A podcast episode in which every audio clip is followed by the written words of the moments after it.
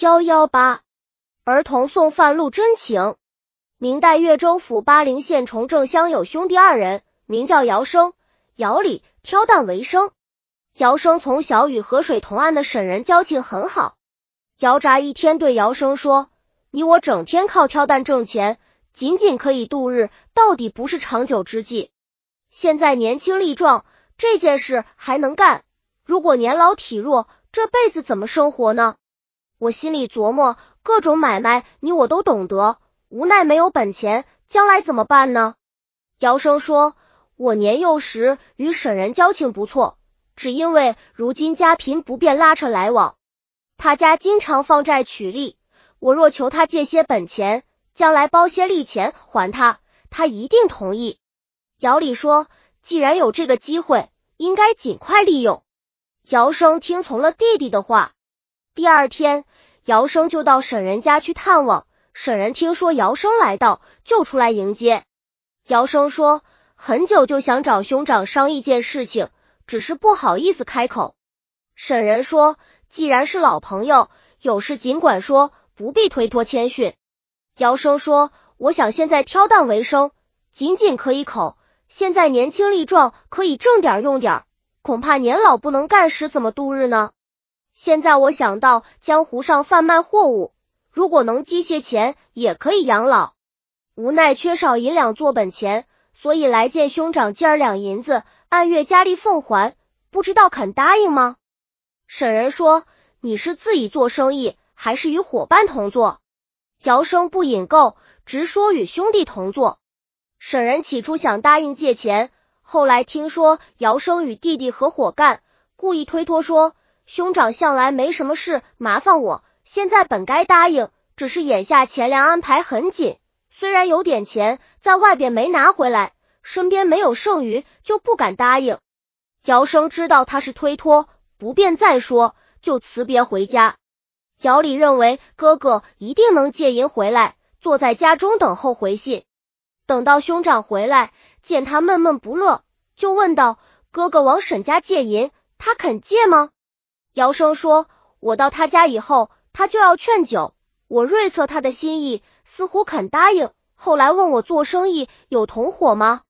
我就直说与贤弟一块鱼，他就找借口推脱不答应。像这样谋划一件事情不成功，反而被人耻笑，因此心中郁。”姚礼说：“不答应也属，只是沈人可恶太欺负人。难道我们地对没他的本钱就办不成事？我们先去挑货。”再行商议。过了机关，沈人有个儿子名叫石彦，到庄上讨债回家，欠账户苦劝石彦喝了几杯酒，石彦不觉昏醉，来到探岭亭内，睡在凳子上。恰好姚生兄弟二人挑担回来，从此路过，姚生认得石彦，对弟弟说：“星号那个伏在凳子上睡觉的，就是沈人的儿子。”姚礼听到以后，已经恨他的父亲不肯借钱。心里想害他，而没有办法。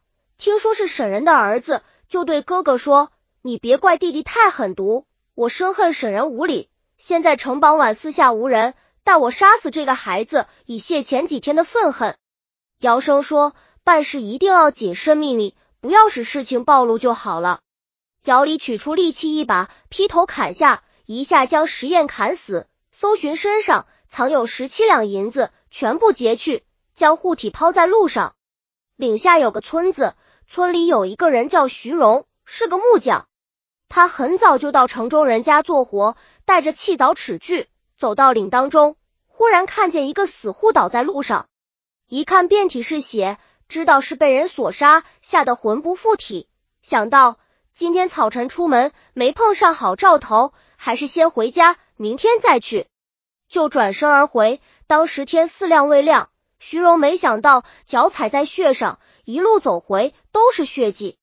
等到半上午，沈人知道岭上死了人，急忙跑来看，正是儿子石燕。沈人会逃大哭，就请邻里一同验看，见致命处是签字的伤痕，又看见地上一路血迹，随着血迹寻觅而来，正到徐荣的门口。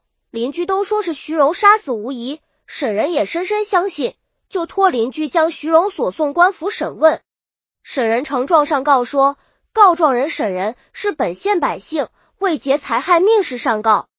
我的儿子沈时彦从庄上取银子回来，路经探岭，突然遇到徐荣，用斧子将其杀死，银子被徐夺走，衣服被其剥去，邻里踏明血迹可以作证。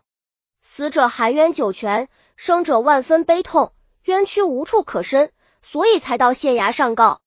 朱县尹准其上告，一经审问，林丹同声只说徐荣杀死事实，徐荣有口难辩，县尹心中怀疑，只好暂且收押监中。连过二年，这个案件仍然没有断绝。当时饶代巡出来巡视，所属各府下属官员出来迎接，到衙门落座以后。代巡先问官府有疑难案件吗？朱县尹回目说，本地没什么疑难案件，只有几年前沈仁告徐荣劫杀其子，徐荣一直不招，是有可疑。现在监候狱中，还没有判决。戴巡说，不考案情的轻重，就押在狱中动鞭一年，少者半载，百姓怎么能忍受？凡是应当断绝的就要断绝，应该放回的就要放回，这样。对上不辜负朝廷的委任，而百姓也可以安生。如果天下都像沈人这个案件一样，犯人怎么能从监狱单出来？官更无话可说，惭愧而去。第二关，戴巡穿着便衣，带着一两个公差来到监狱，见了徐荣，细细询问。徐荣悲哀落泪，明夜着将前情说了一遍。戴巡心想，被杀的人不应该在头上寓意斧痕。再说血迹又落入其家，现在被告不肯服罪，其中必有缘故，必须再审问。待寻离开监狱，次母又进监审问，一连几次，徐荣的供词都和第一次说的一样。戴寻不能明白决断，正在迟疑之间，见一个小孩手拿一手帕饭送给狱卒，又私下和狱卒说了几句话，狱卒点头答应。戴寻就问狱卒。刚才那个儿童给你说什么话？狱卒不敢正言对答，只用别的话搪塞应付。待寻知其有诈，一直到县衙堂上，派遭左右分散在两廊之下，呼唤那个孩子入后堂，细问道：“刚才你与狱卒说什么话？”儿童招认说：“今天中午到东街，恰巧遇见两个人在酒店坐着，看见我过来，用手招我进店。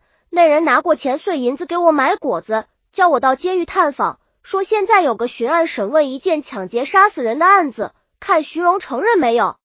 就是这个缘故，别的没有其他事。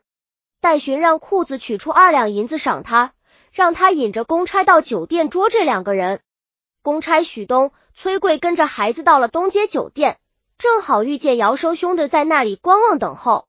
孩子回头一说，公差立刻进去将二人捉住。立时进入公堂来见戴巡，戴巡恼怒说：“你们二人抢劫杀人，为什么连累他人偿命？好好招供，以免施加刑罚。”姚生说：“小人兄弟二人挑担为生，平素清贫守法，并没干这种事。老爷无故捉拿审问，正是半天下雨，不知道来头。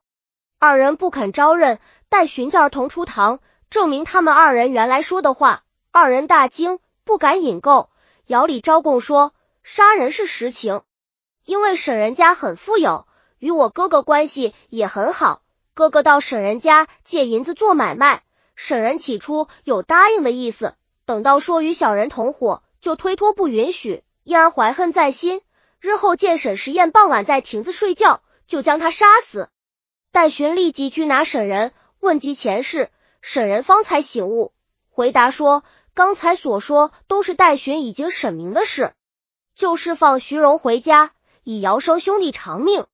判词说，沈得姚生姚礼向沈人借贷不允，因而怀恨在心，偶然遇见其子睡在亭内，拿斧头劈死，以图泄，其心坏狠毒，肆意作恶，尤为凄惨，应该处斩，以正典刑。